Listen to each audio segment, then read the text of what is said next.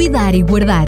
Um programa sobre gestão, tendo por base os ensinos bíblicos, com exemplos práticos para nos ajudar a gerir melhor todas as áreas da nossa vida. Cuidar e Guardar. Voltamos a estar na sua companhia para mais um Cuidar e Guardar. Tínhamos prometido no programa anterior que hoje iríamos continuar a falar sobre as parcerias e o título que Fernando Ferreira escolheu para o programa de hoje era A Mudança da Mente e já estava de alguma forma um pouquinho relacionada com o programa anterior. Fernando Ferreira, mais uma vez, quero agradecer a sua presença aqui e, sobretudo, o facto de refletir e preparar estes conteúdos, mas começo já por lhe perguntar o que é que é isto porque realmente a mudança da mente, eu diria que tem sido, desde que começámos a fazer esta série consigo do programa uh, Cuidar e Guardar, de alguma forma obriga-nos a mudar aqui o chip. Claro, claro.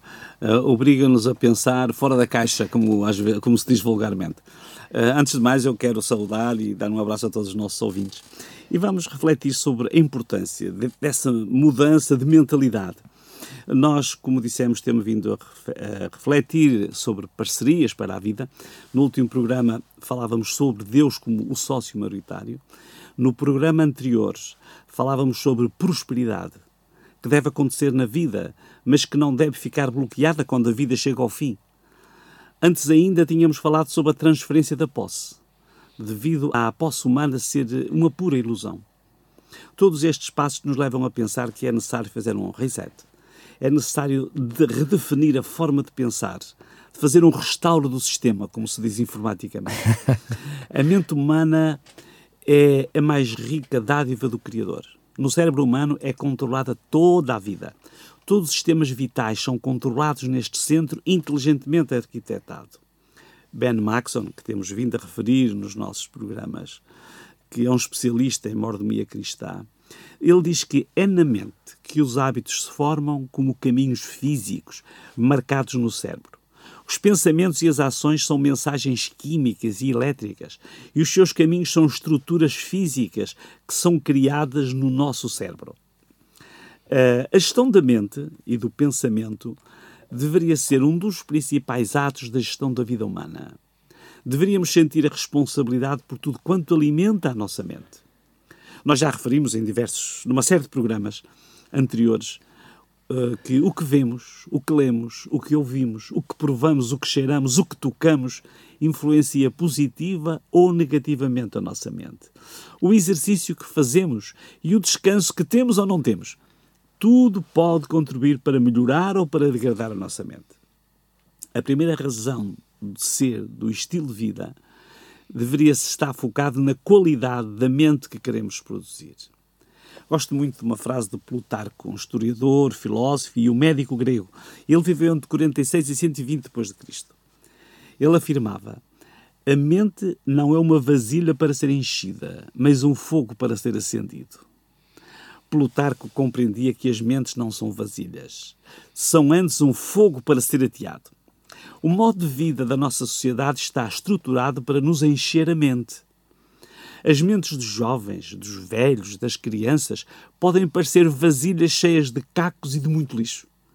Muitos livros, muitas revistas, muitos outdoors publicitários, os ecrãs das, das televisões, dos computadores, dos tablets, dos smartphones, sufocam-nos com todo tipo de informação. E alguma, para não dizer muita, desta informação não passa de lixo. Uh, temos as nossas cabeças cheias, mas é necessário reacender uma chama na mente. Que, qual é a chama que quer acender? Esta tem que ser uma escolha pessoal. Se nós quisermos aplicar ah, estas ideias, uh, podemos voltar-nos para a Bíblia. Nos escritos sapienciais, saídos da pena de Salomão, descobrimos um apelo muito antigo. Dá-me, filho meu, o teu coração e os teus olhos observem os meus caminhos encontramos este texto em Provérbios 23, 26. Ou, numa outra versão, meu filho, siga os meus conselhos de todo o coração. É da Bíblia Viva. O que significam estas expressões? O antropólogo Hans Walter Wolff ajuda-nos a compreender o sentido de dar o coração. Ele, analisa uma enormidade de textos que referem o coração e faz o seguinte sumário. Na grande maioria dos casos, o coração é caracterizado pelas funções intelectuais, racionais. Portanto, é exatamente aquilo que nós atribuímos à cabeça, ou mais exatamente à mente. Ao ler este comentário, percebemos que Salomão, ao referir o coração, muito para além de um apelo às emoções ou aos sentimentos, faz um apelo ao entendimento, à inteligência e à razão. Dá-me, filho meu, o teu coração. Significa, tenta compreender, agiliza e aplica a tua inteligência, raciocina, pensa bem, acende a chama. A gestão da vida cristã implica o uso de todo o potencial do pensamento e da mente humana. As capacidades superiores da pessoa humana são estimuladas.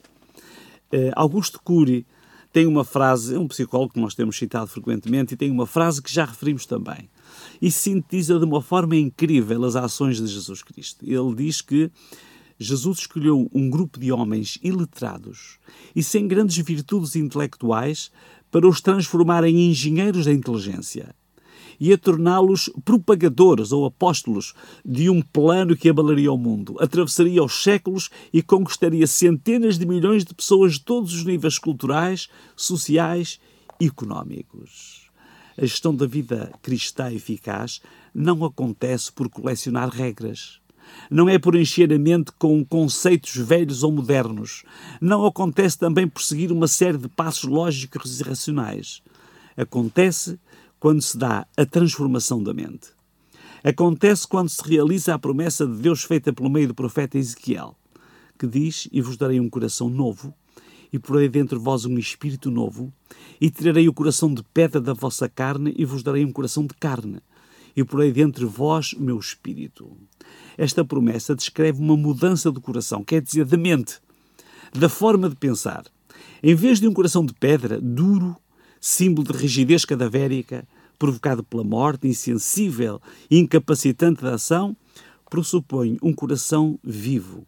Um coração de carne é um coração vivo. É um coração ou uma mente, uma forma de pensar renovada que promove e gera vida. Agarrando a metáfora de Plutarco, esta vida é como um incêndio, provocada pela presença do fogo do Espírito. Nenhuma mudança profunda acontecerá na, na forma de gerir a vida se não for motivada por este fogo espiritual.